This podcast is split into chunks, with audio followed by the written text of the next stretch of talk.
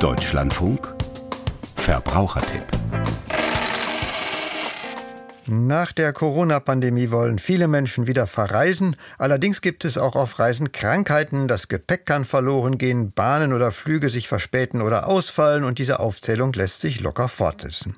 Zur Absicherung hat die Versicherungsbranche viele Policen im Angebot. Nicht alle davon sind auch sinnvoll. Der Verbrauchertipp von Margret Bielenberg. Reiserücktritt, Reiseabbruch, Krankheit oder Gepäck. Wer in den Urlaub fährt, kann vieles versichern. Aber ist wirklich alles nötig?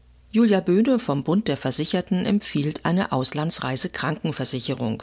Dabei sollte zum Beispiel der Rücktransport aus dem Ausland übernommen werden. Und zwar zum ständigen Wohnsitz oder zu dem Krankenhaus, das dem ständigen Wohnsitz am nächsten gelegen ist und geeignet ist.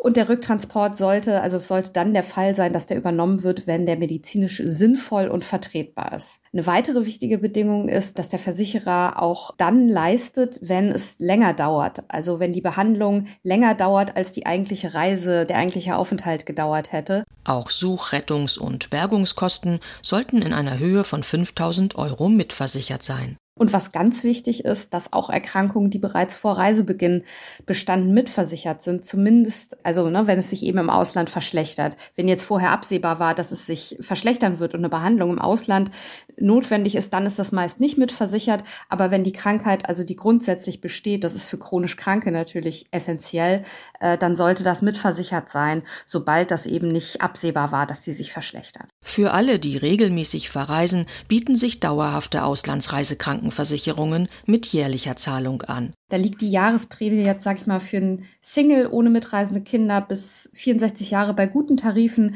Das geht schon bei 8 Euro teilweise los. Das kostet nicht und das ist dann weltweiter Schutz. Ob Reiserücktritt oder Reiseabbruch versichert werden sollen, hängt ganz vom jeweiligen Reisepreis und der individuellen Situation ab, sagt Sandra Klug von der Verbraucherzentrale Hamburg. Wenn ich für, ich weiß nicht, 7000 ähm, Euro nach Amerika fliegen möchte und dann kann ich das nicht, dann ärgern mich die 7000 schon richtig doll.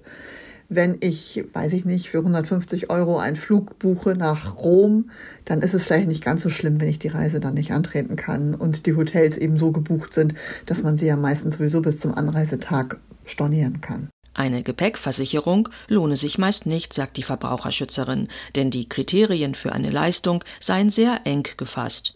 Wer eine Reise komplett absichern und beim Versicherungspreis sparen möchte, könne sich für einen Tarif mit Selbstbehalt entscheiden. Auf jeden Fall sollte eine Reise mit teuren Einzelleistungen als Ganzes versichert werden. Ich würde nicht den Flug einzeln absichern. Erstmal ist es grundsätzlich eher teuer.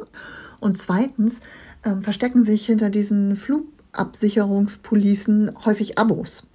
Und das merkt man gar nicht, weil man denkt, man will ja nur diesen einen Flug versichern und ein Jahr später glattert dann eine recht teure Rechnung ins Haus. Viele Reiserücktritt- und Reiseabbruchversicherungen lassen sich noch bis 30 Tage vor Urlaubsbeginn abschließen, Auslandsreisekrankenversicherungen noch bis kurz vor Urlaubsstart. Wer Vergleichsportale durchstöbert, sollte das bei mehreren tun und wissen, dass Unternehmen oft dafür zahlen, dass sie dort gelistet werden.